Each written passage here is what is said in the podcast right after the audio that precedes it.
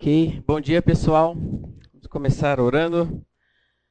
Senhor, nós te agradecemos por mais um dia, mais uma manhã que o Senhor nos permite a, a possibilidade de nós aprofundarmos o nosso conhecimento do Senhor, da realidade, dos dilemas que nós temos à nossa volta, das soluções que são propostas e que assim a gente viva de maneira coerente com a sua revelação de maneira consistente com aquilo que a gente acredita, que deste modo a gente possa desfrutar da vida aqui na terra, com os olhos no Senhor, entendendo ah, as peculiaridades deste momento que nós vivemos, aguardando a esperança eterna.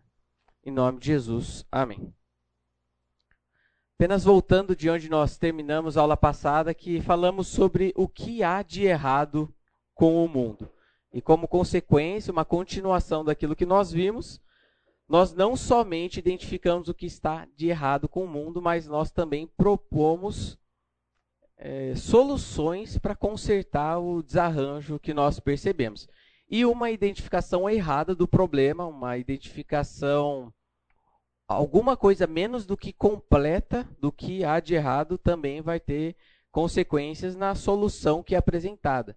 Então, muitas vezes, um problema que é relativo, você absolutiza aquilo e fala que não, o problema do mundo é esse. Você pega um negocinho, ele fala que o problema do mundo é esse, então você propõe uma solução mágica para resolver os problemas da humanidade. E com relação à queda, o desarranjo que nós vivemos na nossa sociedade, no mundo, isso é algo que é claramente perce é, é perceptível para todos. Então você não precisa ser um cristão para observar que há algo de errado com o mundo. Então as pessoas chegam a essa conclusão. E o Bavinck fala: a humanidade em sua totalidade proclama a verdade da queda. Por todos os lados onde você olha, você percebe que há queda. Tem alguma coisa que está errada que as coisas não eram para ser desse jeito. E nós vimos lá o texto de Gênesis 3:15, depois que o pecado entra no mundo, e mas nós vemos uma promessa sendo feita de que a descendente da mulher pisaria na, na cabeça da serpente. E o que nós temos aqui nessa imagem é Eva sendo consolada por Maria, mas nessa colocando a mão ali apontando para o bebê Jesus que viria. Só que nessa imagem quem está pisando na cabeça da serpente é a própria Maria. Então só para ter algum é, é, clarear aqui que assim está equivocada essa imagem, mas aponta para alguma alguma redenção. Que um dia Jesus veio, viveu uma vida santa, morreu, é, viveu entre nós, ressuscitou e eu apontei que desde o começo da história é sempre Deus quem toma iniciativa para nos resgatar. Então, lá no começo do quando o homem se percebe, quando eles se percebem nus, eles vão lá e eles fazem o quê? Fazem é, roupas para si, folhas de figueira para cobrir a sua vergonha. Então, a primeira gambiarra da história é que eles acham que por conta própria eles podem resolver o seu problema. Mas desde ali do jardim, Deus apontando que as coisas não são bem assim. E a gente vê, o Senhor Deus fez roupas de pele e com elas vestiu Adão e sua mulher. E é interessante que quando a gente olha para João Batista, quando ele olha para Jesus, ele diz: Vejam, é o Cordeiro de Deus que tira o pecado do mundo. Então, para que a culpa do homem lá no jardim fosse tratada, um animal teve que, ter, teve que ser morto. Só que isso ainda não foi de maneira total. Aí nós vemos a figura de Jesus agora, falando: veja, é o Cordeiro de Deus que tira o pecado do mundo. Hoje nós vamos tratar, dando sequência àquilo que nós vimos aula passada, alguns temas vão ser bem algumas colocações serão bem semelhantes. Vamos tratar qual que é a solução. Perguntar se há esperança para este mundo. e nós vamos ver algumas propostas que foram feitas, às vezes algumas expectativas que as pessoas têm de o que, que precisa ser feito para nós vivermos dias melhores. Vamos ver que isso está no anseio de todo ser humano. Se você tivesse que descrever o como que é ou o que seria o mundo ideal, como que você descreveria? Eu tenho certeza que não somente você, mas as pessoas à nossa volta, as pessoas que não, não são cristãs, elas também colocariam várias questões. Ah, eu gostaria que não tivesse guerra, gostaria que as pessoas se amassem, gostaria que não tivesse corrupção, desigualdade, isso e aquilo. Então, todo ser humano tem um, uma maneira de encarar a realidade. Todo ser humano tem, vamos dizer, uma, um certo dispositivo uma maneira de encarar as coisas em que o ser humano sabe, tem uma ideia, uma percepção do que, que seria um mundo ideal, do que, que é um mundo bom. Mas, ao mesmo tempo que nós conseguimos imaginar o que, que seria algo bom, a realidade no, nos mostra algo bem distinto daquilo que seria o ideal. Então, aquela frase que nós vimos que a humanidade toda proclama a verdade da queda, isso também é percebido. Então, você tem aquela ideia, mas você olha para a realidade e fala: parece que as coisas não estão se encaixando, parece que não está batendo com aquele desejo que eu tenho de como que as coisas sejam. E todo mundo carrega em si, consigo, uma proposta, uma solução para lidar com esse desarranjo percebido no mundo real. Então perceba que quando a pessoa olha para o mundo real e vê que e percebe um problema e dá uma resposta equivocada para qual é o problema, a solução também estará equivocada. Dentro da teologia cristã, talvez uma vertente mais reformada, isso daqui pode ser colocado de outras maneiras. E não sei quantos de vocês já. De outra maneira, eu não sei quantos de vocês já tiveram a isso. Mas o que nós estamos tratando aqui é sobre, vamos dizer, um paradigma de criação, queda e redenção. E ainda que as pessoas não usem essas expressões, que as pessoas não usem essas sentenças, essas, essa maneira de compreender, é assim que elas vivem. As pessoas têm uma percepção do, vamos dizer, dessa criação, daquele cenário ideal, percebem que tem algo errado e tem alguma solução. Então a gente chama isso aqui, vamos dizer, de uma cosmovisão. É uma maneira de você encarar a, realidade, a maneira que você vai ler, interpretar e interagir com as coisas à sua volta. Alguns exemplos de como que isso acontece na nossa vida, como que propostas de redenção, que é o tema que a gente vai tratar hoje, como que essas propostas de redenção aparecem no nosso dia a dia.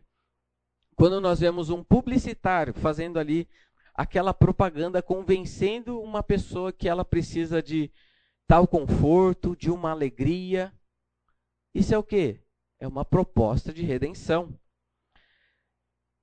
Você, quando vai no cinema assistir um filme, você pode perceber que a maioria das vezes o enredo segue esse paradigma de criação, queda e redenção. Geralmente começa ali com a apresentação de um cenário legal, de um de alguma algum sonho que estão experimentando, alguma coisa legal, vamos dizer, trazendo essa ideia daquela criação de algo que é perfeito, mas as coisas não param por aí tem algum evento no meio do caminho que desconfigura. É uma traição, é uma mentira, alguma coisa. E tem a proposta dessa, dessa redenção que vai chegar depois e viveram felizes para sempre. Então, isso está tão cravado no tá tão cravado no coração humano que nós vivemos dessa maneira com esse tipo de paradigma, só que muitas vezes até sem se dar conta disso. É, às vezes começa então um filme, começa mostrando uma queda. Aí volta alguns anos e fala como que as coisas eram lá atrás. Aí depois é toda aquele, aquela ideia de tentar solucionar o problema. O ser humano vive nessa dinâmica. Ou então em movimentos sociais em que você é o oprimido e precisa de libertação, a mesma maneira de enxergar. Tem um mundo ideal, mas o mundo real está errado, está equivocado, está ruim, mas temos uma proposta de redenção. O que é interessante a gente notar é que tanto na criação quanto na queda, o ser humano pode, o ser humano normal, o ser humano não cristão, ele pode, de certa maneira, ter uma percepção até parcialmente correta.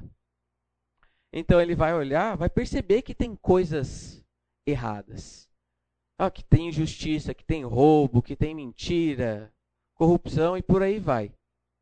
Então o ser humano ele não está alheio à, à queda. Esse ser humano também tem dentro de si uma concepção do que, que seria o mundo perfeito.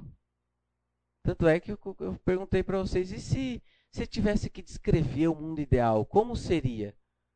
Assim, acho que em grande parte a gente concordaria, os cristãos e não cristãos concordariam em muitas dessas coisas. E uma compreensão sobre esses dois aspectos, elas são viáveis, elas são possíveis por causa da revelação, da revelação geral, pela graça comum de Deus que permite que eles tenham uma percepção sobre isso. Claro, nós tratamos que muitas vezes eles pegam uma parte e tornam aquilo absoluto. Mas ainda assim, aquilo que a pessoa está apontando como errado ou como sendo certo, pode ter ali o seu momento de verdade. Só que quando a gente chega na proposta de redenção, é aí que o negócio desanda. Então, por várias vezes, você está ouvindo alguém falar. Se alguém tiver com frio, inclusive, acho que o controle está lá no fim, se alguém quiser arrumar aí. Só pedir para o alemão aí, ele cuida da temperatura. Então a pessoa começa falando, não, porque o mundo tem que ser isso, daquele jeito. Você fala, ótimo, excelente. É isso mesmo, nós só estamos caminhando junto. E o mundo não está desse jeito por causa disso, por causa daquilo, isso, outro. Você fala, ótimo, isso. E nós vamos chegar lá por causa daquilo. Você, ah, quase, quase lá. E é justamente porque nós temos para percepção, para o entendimento da redenção, a necessidade da revelação específica. Nós não vamos chegar em um arranjo para consertar o mundo, para propor uma redenção por conta própria. Gente, e é o que aconteceu lá no jardim, o ser humano tentando é, prover ali uma redenção para si mesmo, arranjando as folhas, mas não. É algo que vem de Deus para o homem. Então é por isso que às vezes a gente caminha junto com as pessoas na criação, na queda, mas chega ali na proposta a gente, hum, quase. Blaise Pascal diz: É em vão, ó homens, que buscai em vós mesmos os remédios para vossas misérias. Em vão. Então eu pretendo trabalhar com vocês hoje de, três, de três maneiras. Primeiro, mostrar diversas respostas que são apresentadas hoje dia, hoje em dia com relação à redenção. Como é que a gente vai arrumar esse mundo?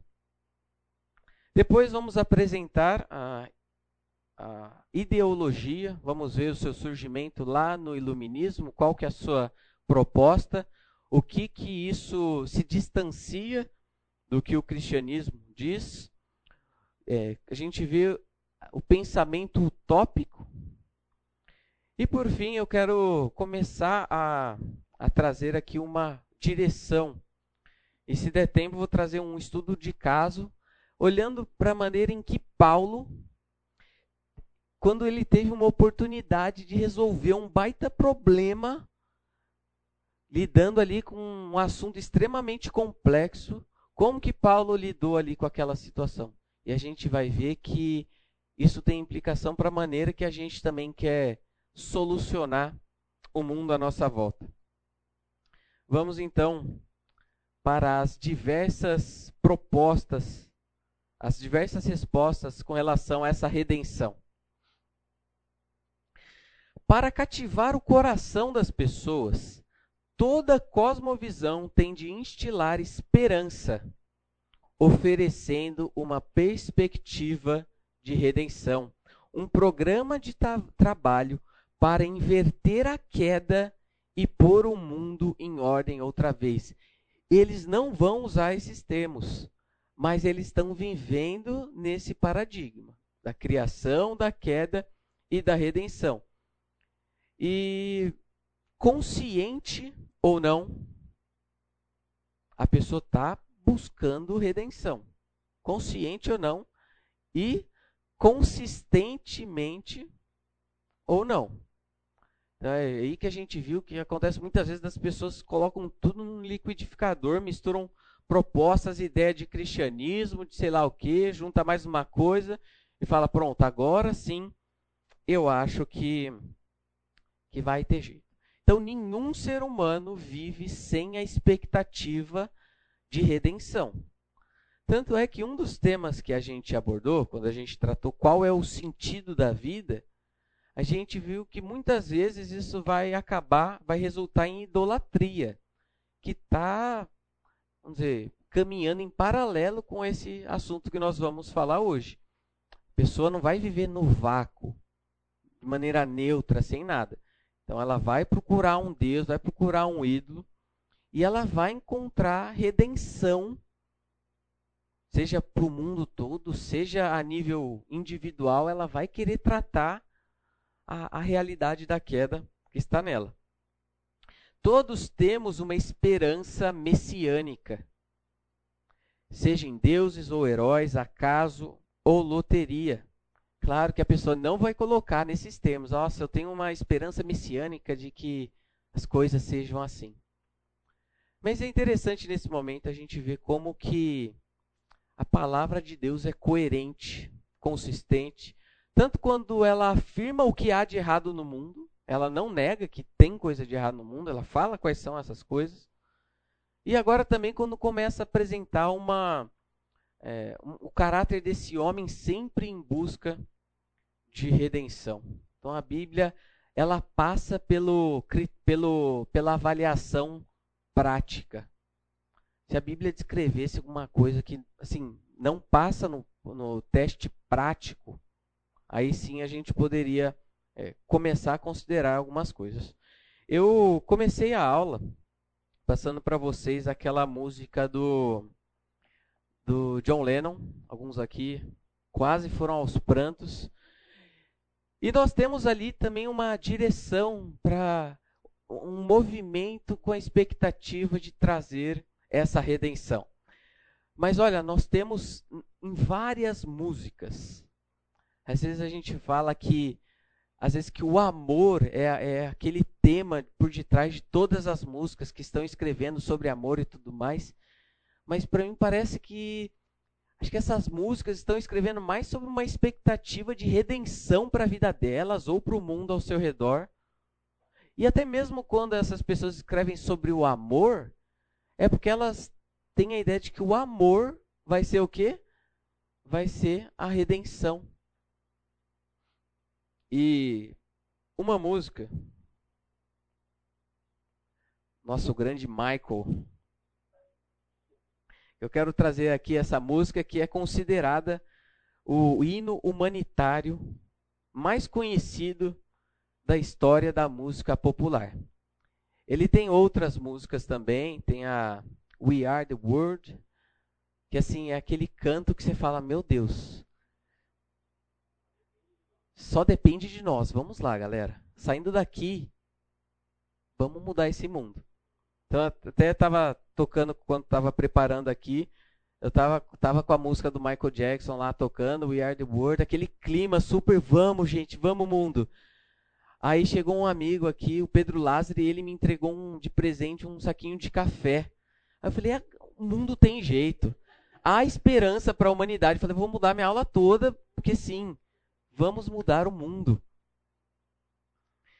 Então, a música aborda temas humanitários idealizando um mundo melhor. Eu peguei aqui a, a tradução e eu não vou passar ela aqui para a gente não ter, para o pessoal não ter que cortar o, o vídeo. Mas diz assim: começa uma criancinha falando com um tom super amigável ali, né? Pense sobre as gerações e elas dizem. Se tiver com algum problema aqui na tradução, no português, é, é de onde eu tirei, tá?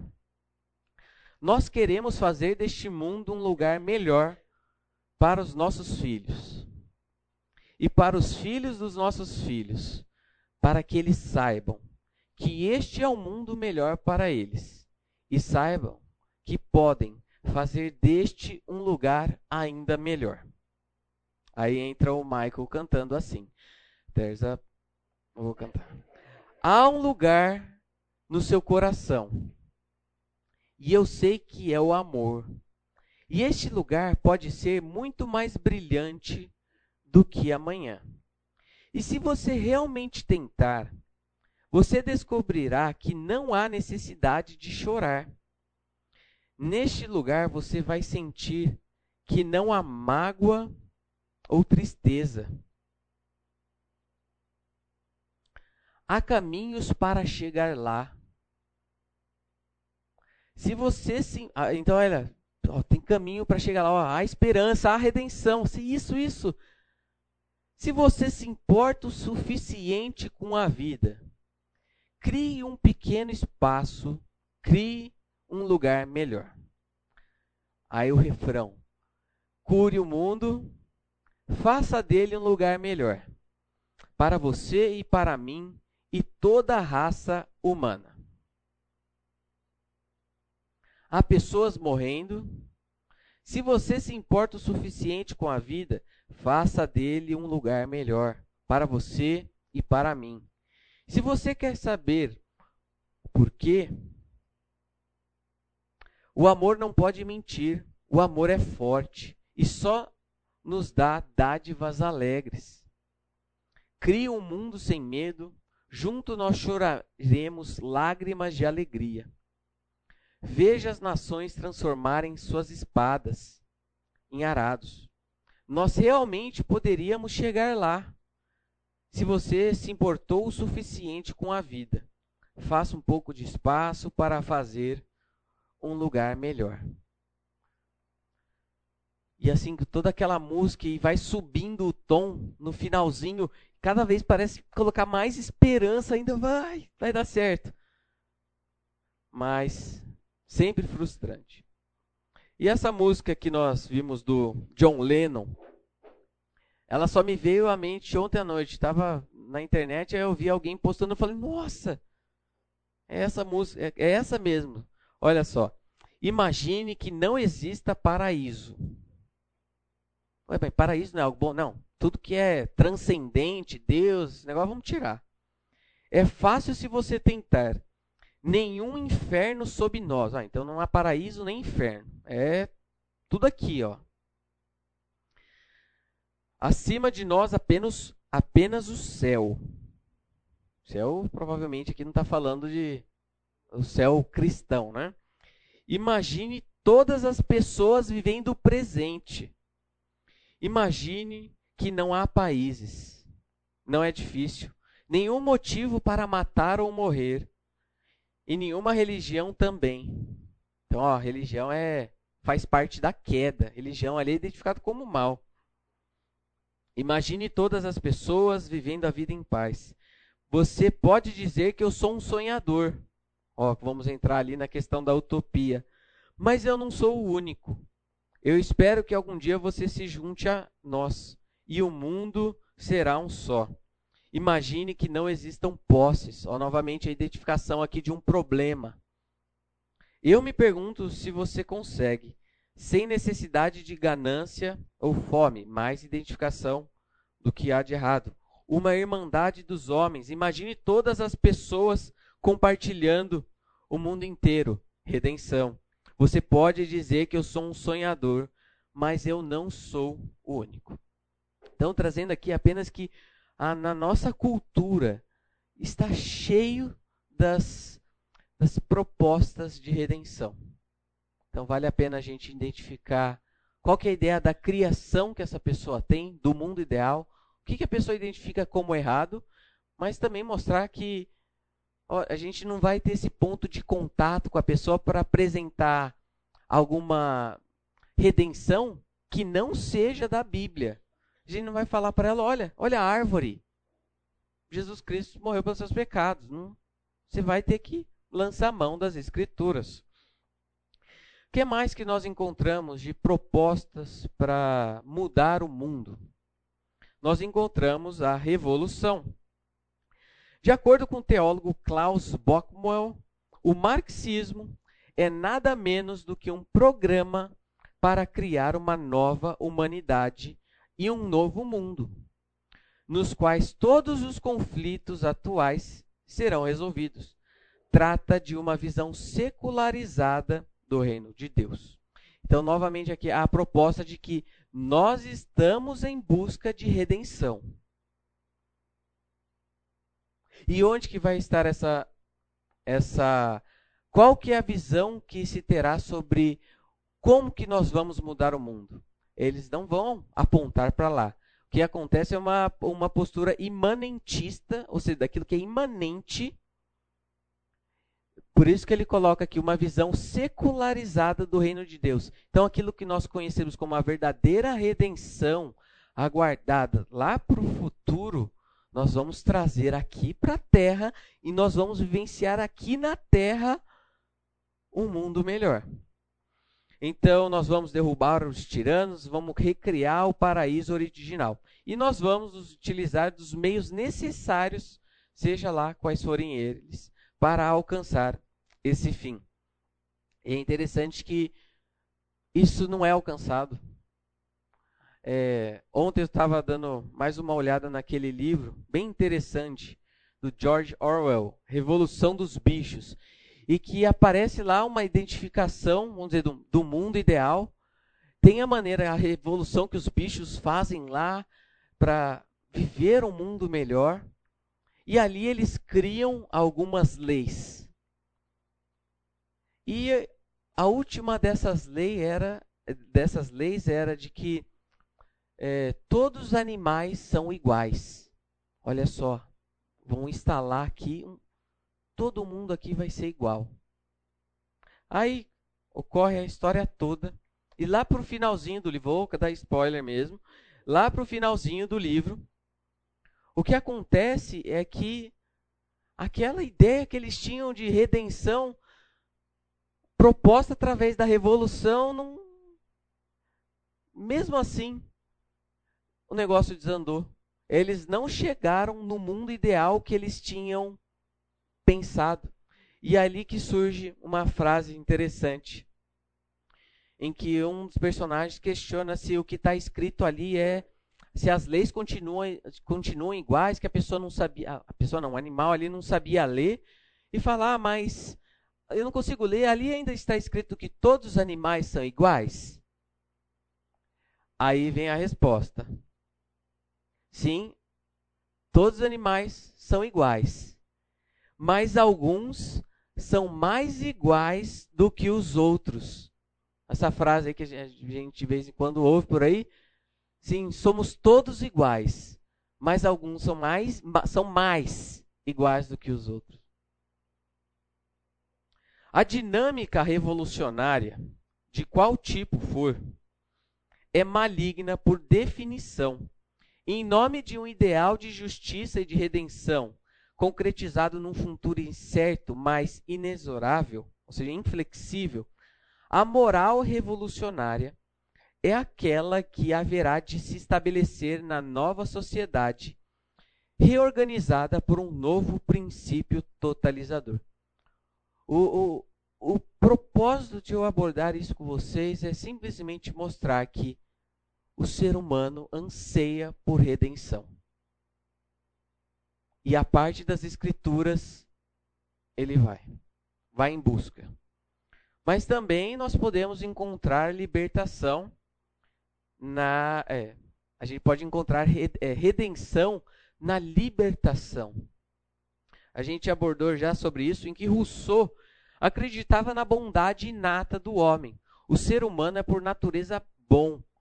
E é dele a frase: o homem nasce livre e por todos os lados se encontra acorrentado. Então qual que é o problema? É a sociedade. A sociedade que coloca várias coisas, tradições, instituições que vai apertando o homem. Então, olha, qual que é a nossa redenção?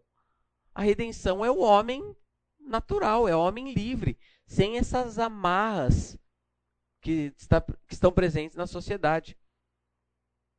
O que mais? Onde que nós encontramos proposta de redenção? No Estado. Os indivíduos são sempre retratados como vítimas de grupos opressores e esperam que a máquina estatal providencie. Olha só, de onde vem a redenção para a nossa vida? Através da atuação de um Estado que vai prover leis, sindicatos, programas sociais que lhes protejam o homem mal. Quem que é o mal? Qual é a identificação do que é de errado? o patrão, a empresa. Do contrário, se sentirão legitimados à insurreição e rebelião contra tais forças sociais. O nosso envolvimento precisa ser realista. E eu espero que acho que alguma tendência minha aqui não seja tão evidenciada no sentido de uma tendência mais pessimista com relação a nossa vida aqui na Terra. Mas nós vamos tratar, procurar trabalhar os dois lados, tá? Então, se você sair dessa aula aqui chorando, sem esperança, não é a ideia, tá? Ciente de que a política não é a solução para todos os dilemas humanos. O Estado tem a sua função? Tem. Tem o seu local para atuação? Tem. Martin Lloyd Jones escreveu que a política é a arte do possível. Por isso, o cristão deve lembrar, quando começa, que ele só pode conseguir o possível. Então, por isso que quando a pessoa vai ali olha para o seu político, A ou B, e fala, aí sim, seja esse eleito, seja o outro eleito, aí sim eu viverei o paraíso aqui na terra. Não vai. Eu até coloquei para vocês semana passada é, algo que uma pessoa colocou na rede social falando assim: não é sobre 13 ou 22, é sobre o reino das trevas contra o reino de Deus. Essa pessoa está colocando ali na figura de um candidato a, a ideia do salvador da pátria ou não? Tem a sua função? um ou outro pode se aproximar mais da intenção de Deus para a figura e para a atuação de um político na sociedade? Sim, nós, vamos, nós podemos discutir isso. Mas colocar o outro como que irá chegar ao poder e vai instalar ali um, o Éden novamente? Não, não vai. E por mais, vamos supor que isso fosse possível, que chega um cara e muda assim as coisas, as, vamos supor que um político faz o que é impossível: asfaltar Barão Geraldo. Deixa as coisas assim tudo perfeitas. Imagine. Ainda assim, tem um problema que é da própria pessoa. Você tem seu problema. Você tem as suas angústias, as suas tristezas, os seus pecados, e isso não vai ser resolvido. Então, nenhum nem outro serão resolvidos no atual momento em que nós estamos. Então, por isso que nós temos que esperar na atuação de alguém fazer aquilo que é possível. E porque ele é um cristão, tem de trabalhar em favor do melhor possível. Então nós não estamos falando, ah, então as coisas não vão ficar perfeitas, eu vou eu não vou falar nada. Às vezes eu não vou contestar uma coisa, não vou abrir a boca, não vou criticar, ou não vou correr atrás para solucionar um problema, para que os dias aqui na Terra sejam mais próximos um, do que seria bom. Nós podemos fazer isso, mas nós vamos em busca daquilo que é possível. Então, uma cosmovisão cristã, e preste atenção aqui, deve nos ajudar a enxergar as absolutizações, que eu tenho trabalhado bastante ao longo desse, desse curso, absolutizações idólatras de ambas as tendências. Então, quando a gente está falando aqui de redenção, todo ser humano está em busca de redenção. Mas até nas tendências políticas nós encontramos ali o que? Absolutizações idólatras. Tanto na direita quanto na esquerda, sabia que elas assumem propostas de redenção? Uma mais focada no Estado. É o Estado que vai fazer isso, que vai auxiliar tal coisa, que vai ajudar. Mas o outro lado vai ser mais focado aonde? Essa redenção. Não, um pouquinho, afunilando um pouquinho mais. Qual que vai ser a, a, a redenção do outro lado, da direita? É o indivíduo.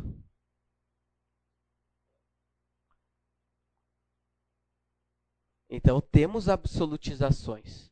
Então o cristão tem que estar atento a isso, a essa, essas absolutizações. Nós podemos sim comparar com a Bíblia e falar, ó, eu acho que há aproximações de tal tendência, eu acho que isso é mais coerente, acho que essa tem um ponto aqui, esse daqui tem seu momento de verdade, mas olha, muitas vezes a gente se encanta com uma proposta de um lado de outro, mas o que nós temos ali são propostas de muitas vezes propostas de redenção.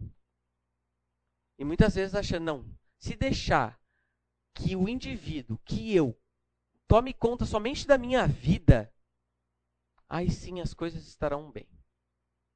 E você menospreza a figura de um Estado. Enquanto temos o outro que vai focar no Estado e deixa de lado o indivíduo. Pessoal, esse problema aí, ó, eles vão falar que na verdade é o problema, vão falar que é o único problema da, da filosofia. A filosofia só lida com um problema, que é o problema do um e do múltiplo, que remonta lá a Heráclito, Parmênides.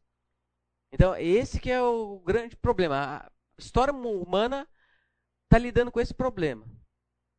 A unidade e diversidade, do um e do múltiplo, do Estado, do indivíduo.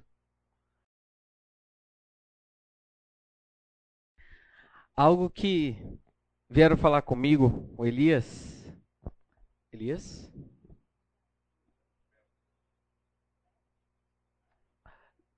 Elias é o filho.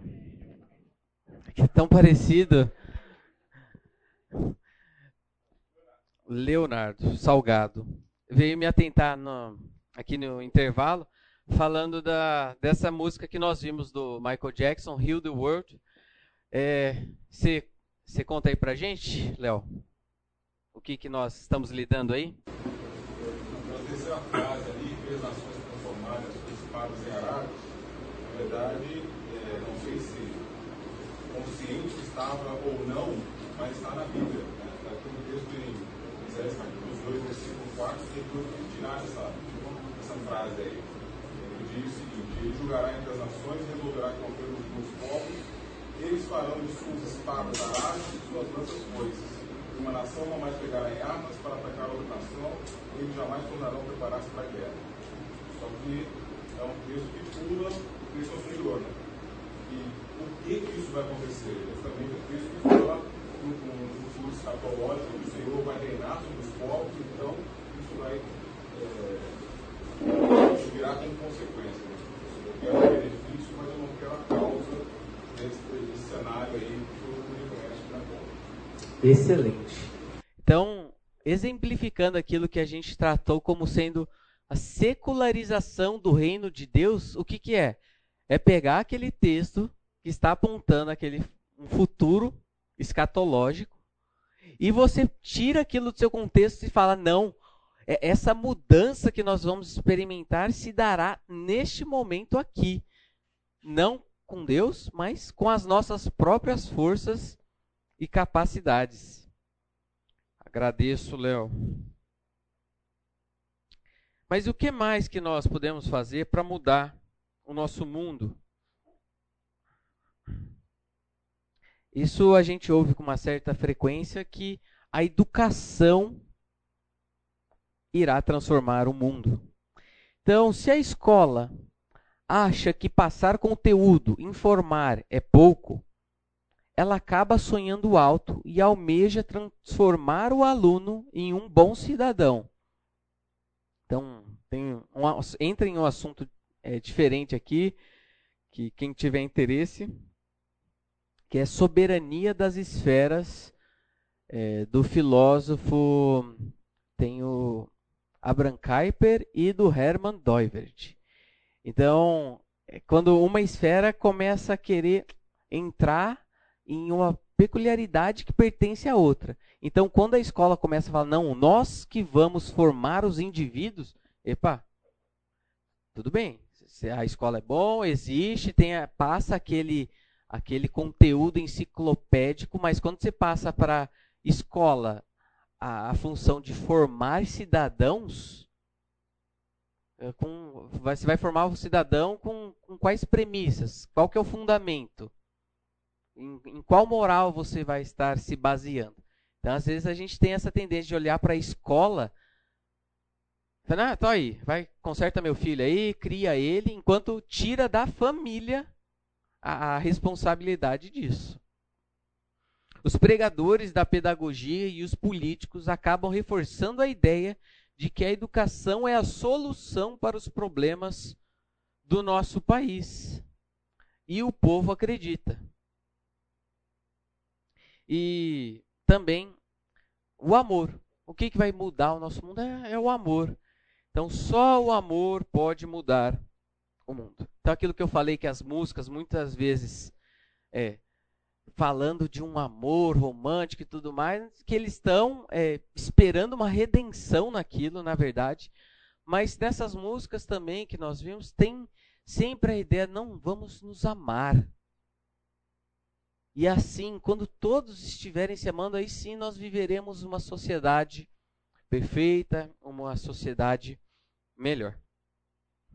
Então, cabe aí para você pensar onde você tem colocado a sua esperança de redenção.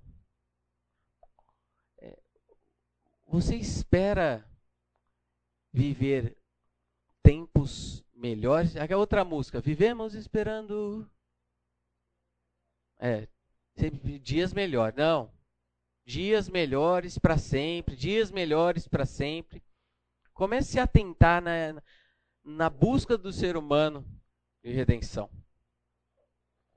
Até aqui nessa primeira parte, alguma questão, alguma participação? É, em tempos de, de pandemia, tem um, eu já falei isso várias vezes, mas tem um dos, um dos três principais cientistas brasileiros, mais influentes brasileiros. O Eldi. fala muito, a gente muito nesse período agora, falando que a nossa religião deveria ser ciência, porque a ciência é que vai salvar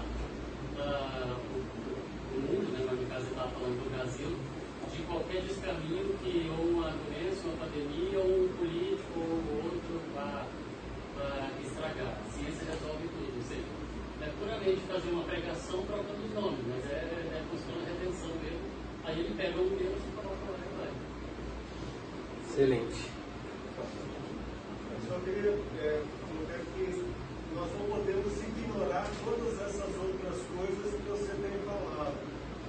E só é, pensar que a gente tem que fechar os olhos para as outras coisas, não tendo responsabilidade por cada uma delas, para olhar apenas para o reino. O reino está lá, nós temos compromisso com ele, mas nós não podemos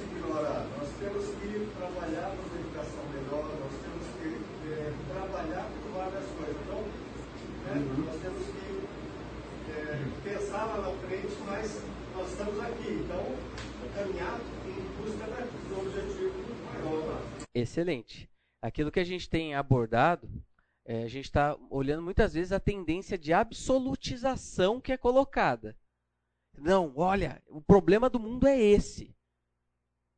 Mas agora, quando a gente está tratando essas coisas, não é para a gente chegar e falar, não, educação, não, isso aí não tem problema nenhum, o, meu, o reino de Deus não é dessa terra, então eu vou viver aqui assim, lá, eu estou lá. Não, é, cabeça nos céus, pé está aqui na terra. As coisas dessa vida também importam. E nós temos essa responsabilidade de prezar por isso, cuidar por isso, lutar por aquilo. É, então, tudo isso faz parte mesmo. A gente não está tratando de nenhuma maneira de, é, de negar a, a, importância desses vários aspectos. E que muitas vezes eles estão colocando dentro de uma perspectiva. Só que muitas vezes dessa perspectiva eles estão olhando só aquele, aquele lado. Enquanto a, a ideia é que a gente veja, ó, isso daqui é um problema, isso daqui existe, mas isso daqui não é o todo e também trabalhar a, a questão no, no, interior da pessoa que não tem essa ideia de que é, ah vamos trabalhar aqui e tudo mais. Mas a pessoa não entende que neste atual momento nesse atual lado da história que nós estamos nós não vamos ter a vivenciar a completude do reino de Deus aqui. Então eu acho que muitas vezes a pessoa faz todas essas coisas boas e que nós temos que estar engajado, mas a pessoa faz isso com a esperança, com a expectativa de mudar. Aí que eu acho que está ah, errado. Mas boa sua colocação. Trazer para cá também. Eu quero comentar a questão das músicas. É interessante o seguinte: você até acha que tem esperança, porque a melodia te leva a isso. Não é que a letra te leva. Se você parar para analisar a letra, ele joga um conjunto de frases que não fazem relação nenhuma uma com a outra. Pegar do Imagine, você fala, tira céu, tira inferno, vamos viver só o hoje. O que você acabou de fazer? Um ser extremamente egocêntrico e imediatista, que não bate com nenhuma das outras frases posteriores. É um cara altruísta. Então, se você analisa a letra sem a melodia, que até brinquei agora, toca a melodia por metade e cai no meio. Você não vai sair com essa esperança. Porque a letra não te leva para a esperança. É um jogo psicológico muito mais sério que a gente se deixa levar. Não concordo nem discordo, muito pelo contrário. Mas se, se você, mas se você coloca uma, uma musiquinha ali, essa frase faz sentido, né? Bem. Ok. Tratar um pouquinho aqui de é, da ideologia, uma palavra que surge em nosso meio, é, trazer um pouquinho de onde ela surgiu, qual que era a sua proposta, os perigos que nós temos que levar em consideração, e vendo que muitas vezes essa proposta é justamente de trazer o reino de Deus para se estabelecer aqui. Essa palavra surgiu lá no Iluminismo com Antoine Destutt de Tracy. E o projeto de Tracy estava completamente imbuído no ímpeto otimista do iluminismo. Então, olha, é aquele momento do, do otimismo mesmo. Buscava explicações lógicas, seculares, científicas e racionais para o mundo. Então, temos aqui a suficiência da razão. É, eu, por muito tempo, eu levei muito em conta é, a ideia de que a razão era tudo que existia, que ela era infalível. Ultimamente, assim, tenho é, sido confrontado com uma série de coisas que trazem assim, não, o ponto de partida para as nossas conclusões, para as nossas predicações, elas não têm a sua base, o fundamento na razão. E ao contrário de uma capacidade nossa da razão de chegar a entender o que há de errado com o mundo, qual a solução, qual a redenção, ao que a gente tem falado ao longo do curso aqui por várias vezes, é que nós estamos derivando as nossas respostas de um Deus que se revela. Não é nem um Deus que existe de, em alguma experiência mística. A gente está ali com ele, procura... não, é um Deus que se revela e nós temos um objeto que a gente pode conhecer a esse Deus. E segundo os filósofos, seguindo os filósofos iluministas que admirava, Tracy acreditava que todas as áreas da experiência humana, tradicionalmente examinadas à luz da teologia ou da metafísica, deveriam ser examinadas pela razão. Então aquilo tira Deus da jogada. Razão suficiente, vamos vamos entender as coisas à nossa volta. Então aquilo que era entendido é, à luz de Deus, agora não, você tira, vamos é, entender as coisas pela própria razão. Acho que não entra na proposta aqui, mas quando a gente tem ali o penso, logo existo, o cogito ergo sum do Descartes, é, é isso. Nós precisamos de um método infalível para iniciar as, as, as conclusões à nossa volta. Então eu vou duvidar de tudo, mas se eu começo. Se tem uma coisa que eu não vou duvidar, é da minha própria existência, de que eu existo. Então, é um, é um método em que vai ser o ponto de partida, vai ser a razão.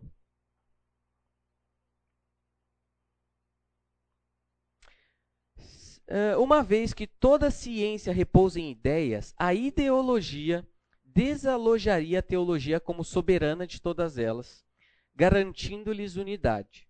Reconstruiria, olha aqui, reconstruiria completamente a política, a economia e a ética, partindo dos pro processos mais simples de sensações até as regiões mais sublimes do espírito. O que, que ele está falando aqui? De uma reconstrução. Vamos reconstruir as coisas agora. Tira Deus. Agora, ó, vamos entender as coisas e reconstruir por meio de uma cuidadosa análise das ideias e das sensações, a ideologia tornaria a natureza humana conhecida e, portanto, permitiria encontrar um novo arranjo em que a ordem política e social estivesse em acordo com as necessidades e aspirações dos seres humanos. E é interessante que depois do, de ter cunhado esse termo ideologia, isso passou a ter ali, naquele próprio período mesmo, um cunho um tanto quanto negativo. E é, Napoleão passou a acusar aqueles, aqueles que aderiram essa, essas ideias de Antônio de Stout de Tracy, começou a acusá-los de fomentar agitações políticas e, e olha só, é, Napoleão chamava esses que aderiram a essas ideias de sectários, subversivos, sonhadores. Então, passou a ter um cunho pejorativo. Mas o que, que nós estamos tratando quando nós falamos de uma ideologia? Você, em primeiro lugar, vai tirar Deus da equação. Deus não está presente na conversa. Tira todas as explicações que Deus dá, que a metafísica dá, se tira. E aí o que, que tem? Tem um homem lá no centro. É bem o cenário que está lá no jardim, né? E sereis como Deus. E como Deus sereis conhecedores do bem e do mal. Você tira Deus da jogada e é o ser humano que se coloca lá como o definidor de todas as coisas. É a criatura achando que é criador. Aí, você depois de tirar Deus da equação, você vai formar um novo arranjo, uma nova estrutura, um novo jeito. Você, pelas suas próprias capacidades, e seus pensamentos e sua maneira de observar, você vai lá e, e vai propor o mundo melhor. E por fim, você coloca isso em prática. É, o ideólogo, ao contrário, pensa na política como um instrumento revolucionário para transformar a sociedade e até mesmo a natureza humana. e aqui trazendo um, um direcionamento, a mensagem tal como compreendida pelo crente comum é a ideia de que o reino de Deus não é deste mundo e que deveríamos proceder nesta vida com a cautela que nossos instintos nos sugerem. E que qualquer tentativa de reconstruir o céu na terra será tanto presunçosa quanto irracional. Você quer colocar o, colocar o céu na terra? É aquela, aquela é, frase lá do Michael Jackson que pega a frase, o texto bíblico, que aponta para o futuro e fala: não, vamos trazer aqui para agora. É trazer o céu para a terra. Isso é tanto presunçoso quanto irracional. Fazendo, apenas fazendo o parênteses aqui, que nós não estamos nenhum momento querendo trazer a ideia, quando a gente fala que o reino de Deus é desta terra, novamente, com essa ideia de que nada daqui importa. Não, eu estou lá, eu vivo pensando no futuro. Vamos sim observar essas coisas, entender o que está de errado, arrumar ali, aqui, mas nós não temos a presunção de trazer o reino de Deus, é, de implantar o reino de Deus aqui. E um termo correlato que nós temos aí seria o, das, o da utopia, aquele, o lugar que não existe. É o próprio homem que se dispõe do poder para mudar o mundo. Resumindo, utopias acreditam na viabilidade da sociedade como um todo e eles partem de um princípio de que é necessária uma ruptura com o existente para atingir, esse novo objetivo. Então, na utopia, o homem aparece como criador de um novo mundo. Olha só quanta expectativa é colocada em cima desse homem para mudar as coisas. Interessante a gente lembrar aquilo que Jeremias diz verdade, Deus diz e Jeremias coloca, né? Maldito é o homem que confia nos homens. A gente não está falando aqui geralmente a pessoa usa esse versículo quando algum ser humano te desaponta, né? Faz alguma coisa, ah, não posso confiar em ninguém. Aí você usa esse texto. Maldito homem que confia no homem, né? Não posso confiar em ninguém, não posso confiar em você, você. Não é isso. É, ó, maldito é o homem que confia nos homens que faz da humanidade mortal a sua força, mas cujo coração se afasta do Senhor. A expectativa de que o homem tem força para reverter alguma coisa e você deposita suas expectativas e esperanças na atuação daquele homem. Ele será como um arbusto no deserto. Não verá quando vier algum bem. Habitará nos lugares áridos do deserto nenhuma terra salgada onde não vive ninguém. Mas bendito é o homem cujo, com, cuja confiança está no Senhor, cuja confiança está nele. Ele será como uma árvore plantada junto às águas e que estende as suas raízes para o ribeiro. Ela não temerá quando chegar o calor, porque as suas folhas estão sempre verdes não ficará ansiosa no ano da seca, nem deixará de dar fruto. Então isso tira de nós aquela expectativa no ser humano. E a gente coloca as expectativas em Deus, no seu plano. Mas se ainda assim você quiser, se você tem a expectativa para os dias melhores aqui na terra, se é somente para essa vida que temos esperança em Cristo, dentre todos os homens somos os mais dignos de compaixão. Então nós estamos falando aqui de um cristão que tem a sua cabeça no céu, mas que tem o pé na terra. E Deus te colocou em um país, em uma cidade, e que as coisas daqui também importam. Você não vai viver alheio aqui. Faz parte daquilo que Deus diz para sua vida, a sua atuação como sal da terra, luz do mundo. E você vai fazer isso é aqui. Você não vai fazer lá. nessa segunda parte aí, alguma questão, uma dúvida, interação?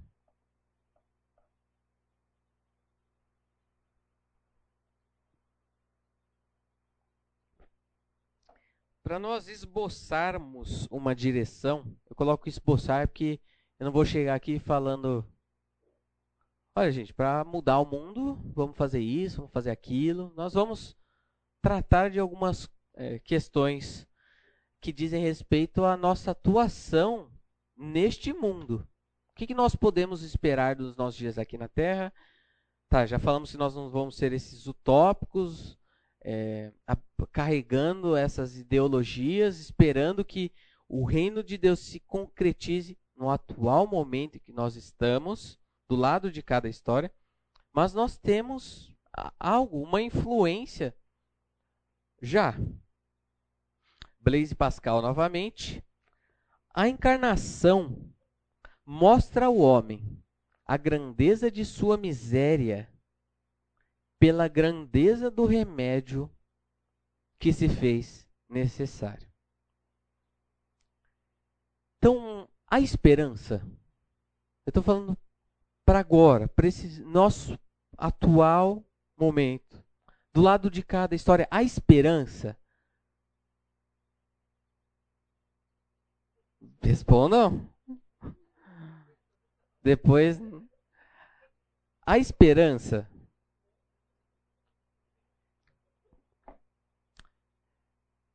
Depende.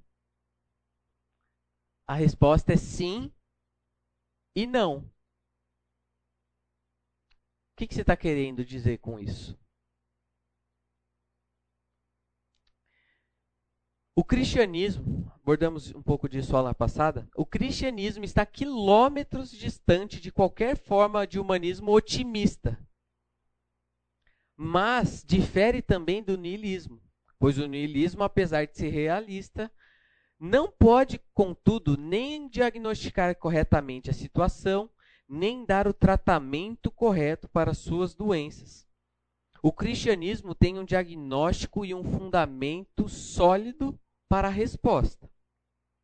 A diferença entre o realismo cristão e o niilismo não significa que a visão cristã do mundo é romântica. Então, isso nós estamos querendo derrubar, essa ideia romântica. Deveríamos estar contentes porque o romantismo de ontem foi destruído. Eu falei sobre aquele período, mais ali para o começo do século passado, em que o mundo estava, não, agora as coisas vão avançar, agora as coisas, vão progredir, nós vamos experimentar esse floreamento do, da humanidade e vem uma guerra. Então, é por isso que ele está falando aqui que essa nossa comunicação com essas pessoas de agora está mais fácil, porque esse, essa ideia romântica já não está tão presente. Então, nós temos tanto este aspecto do, do. Nós temos que tomar cuidado, tanto com esse otimismo, mas também tomar cuidado com aquele pessimismo desenfreado. E quando nós falamos aula passada sobre a coerência do cristianismo diante do mal, essas coisas não deixarão de existir aqui na Terra. Então, em um certo sentido, não, não há esperança. Calma. Então, em um certo sentido, não, não há esperança. Nós vamos lidar com pobreza. Este mundo será marcado por aflições. O mundo é marcado pela malignidade. Então, não há nada que o homem possa fazer que mude esse sistema em que nós estamos inseridos.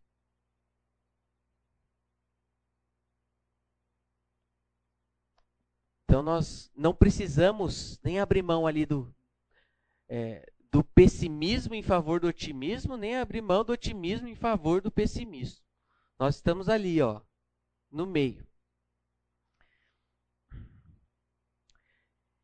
E Paulo, eu quero mostrar agora se ele propôs, se ele se propôs a ser o, o salvador da pátria.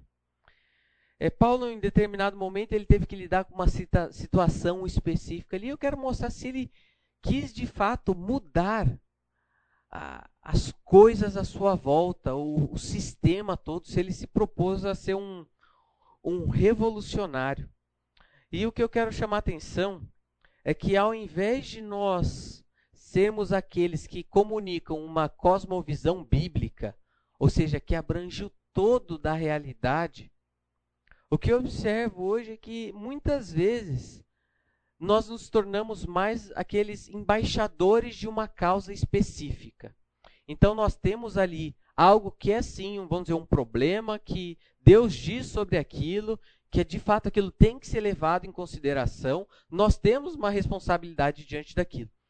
Mas parece que a pessoa muitas vezes, ah, não, ah, eu sou cristão, mas eu sou um cristão ecologista. Eu sou um cristão ambientalista, cuidadoso com também com o papel da mulher, e você começa a colocar um monte de, de nomes após o seu cristianismo. Ah, eu sou um cristão é, idealista, sei lá o que, disso, mas daquilo. Eu quero falar, quando você se assume, se identifica como cristão, isso já traz a implicação da sua responsabilidade com essas diversas áreas. Então você não precisa falar, não, eu sou um cristão é, que, que prezo pela, pela mulher. Eu sou um cristão que prezo pelo meio ambiente. Então, hoje, às, às vezes, nós estamos mais preocupados em defender uma causa do que sermos esse embaixador, aqueles que comunicam o todo da história, a verdadeira, o verdadeiro evangelho. E eu quero mostrar isso através da história de Paulo com que, que teve que lidar ali com Filemão. Então, passar aqui um breve enredo ali da história. Paulo, que se encontra preso, escreve uma carta a Filemão, que havia se convertido como fruto de seu ministério e possuía um caráter piedoso. Ele era alguém influente com posses um de seus escravos foge, gerando dano a ele. Então, só que alguns paradigmas que a gente cresce, que Paulo chega louvando o caráter de Filemão, que é um homem capitalista, senhor de escravos. que mais é que ele tem de ruim aqui? Então, muitas vezes a gente olharia para esse Filemão e fala: "Nossa, esse cara aí é esse cara é mau". Mas Paulo vai lá e elogia ele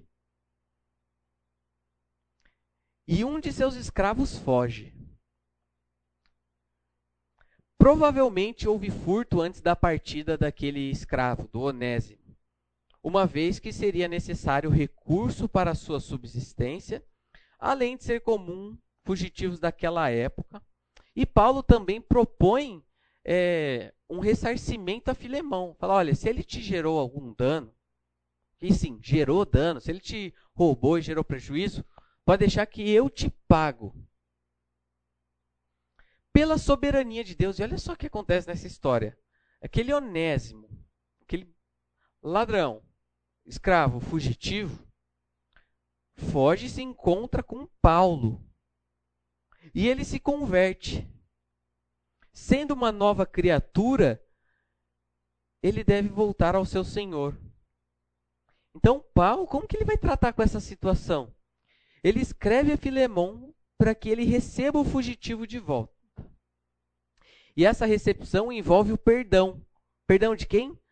Do senhor de escravos perdoar o seu escravo.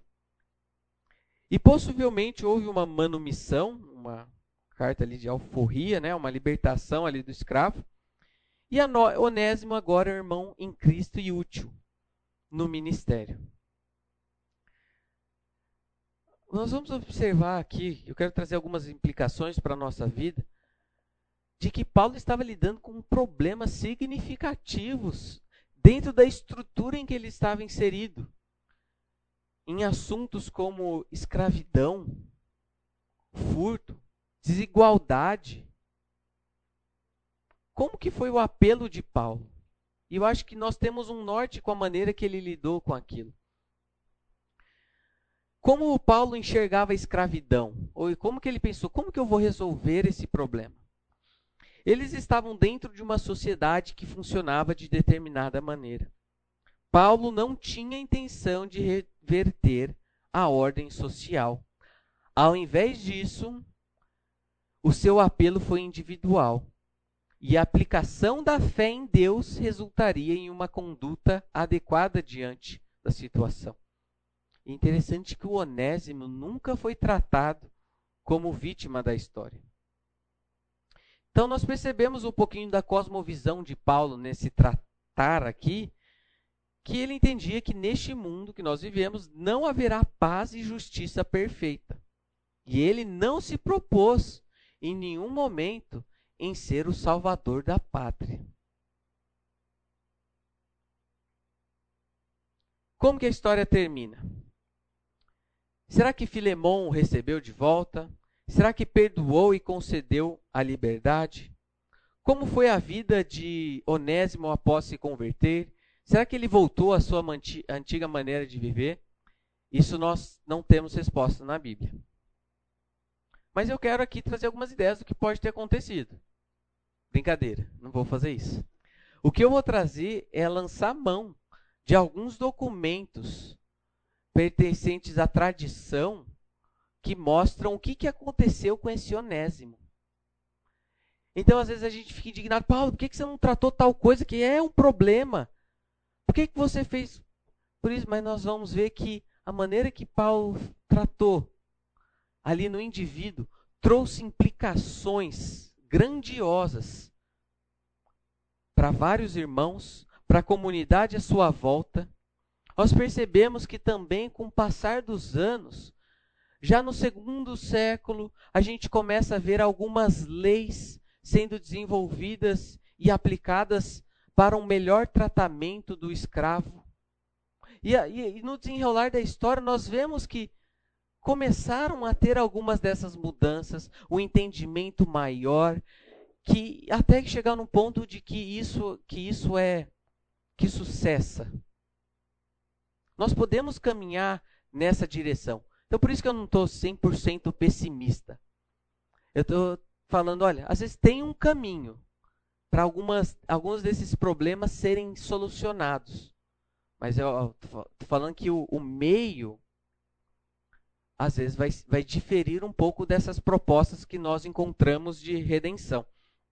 Só para falar o que aconteceu com esse Onésimo, com esse escravo, ele foi para Éfeso, então, bem provável que o Filemão pegou ele e o dispensou. Você está livre.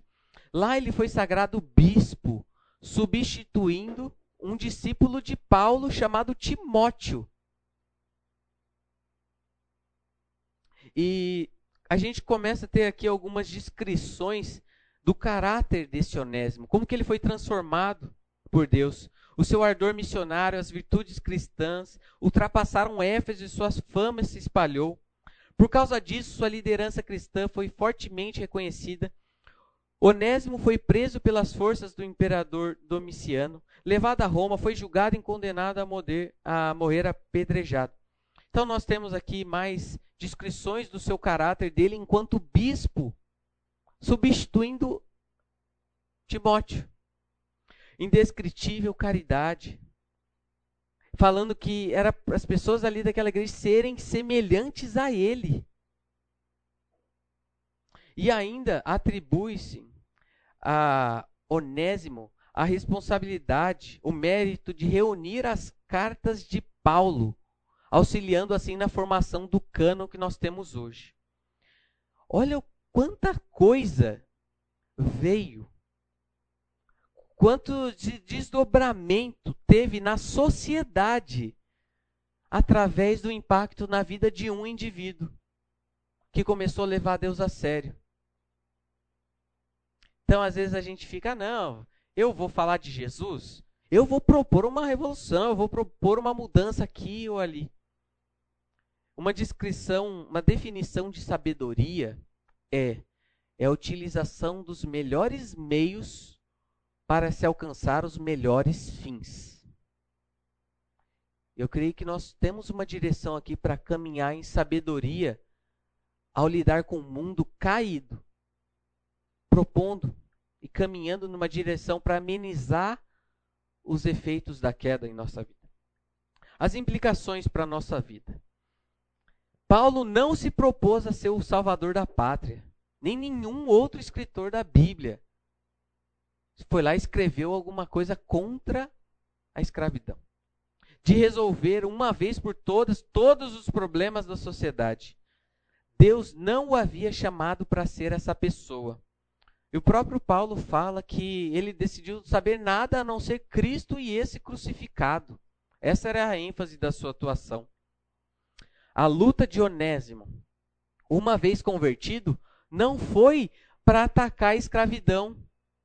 Não foi para propor uma distribuição igualitária de sei lá o quê. Depois que ele se converte, mesmo tendo sido, vamos dizer, injustiçado, qual que vai ser o foco da vida de Onésimo? A proclamação do evangelho.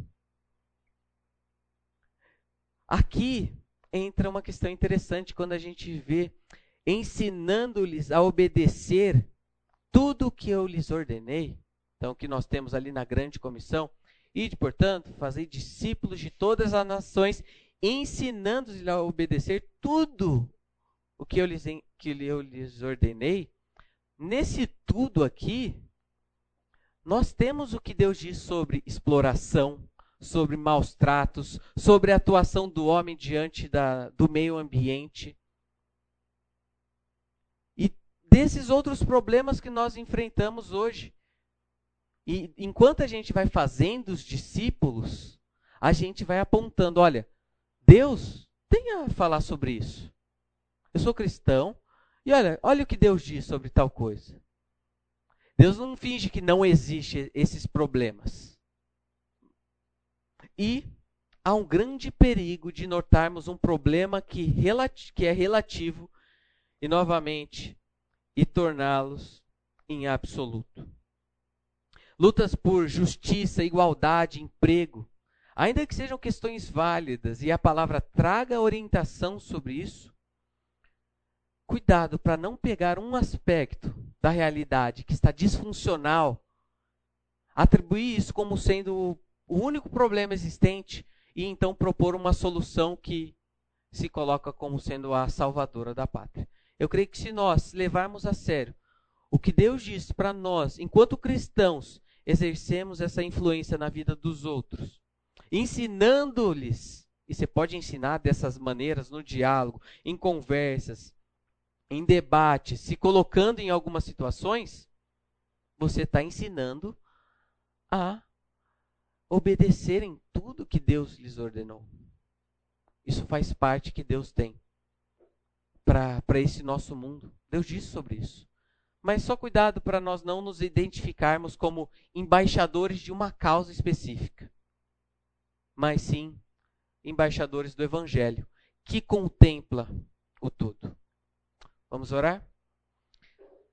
Senhor, nós te agradecemos porque diante de um mundo mau e de um cenário em que nós vivemos é, influenciados pela queda, ainda assim há esperança o Senhor vem, nos salva, nos dá esperança. O Senhor já começa a santificação na nossa vida. Nós já podemos desfrutar de, de uma antecipação daquilo que nós teremos no futuro, em sua totalidade.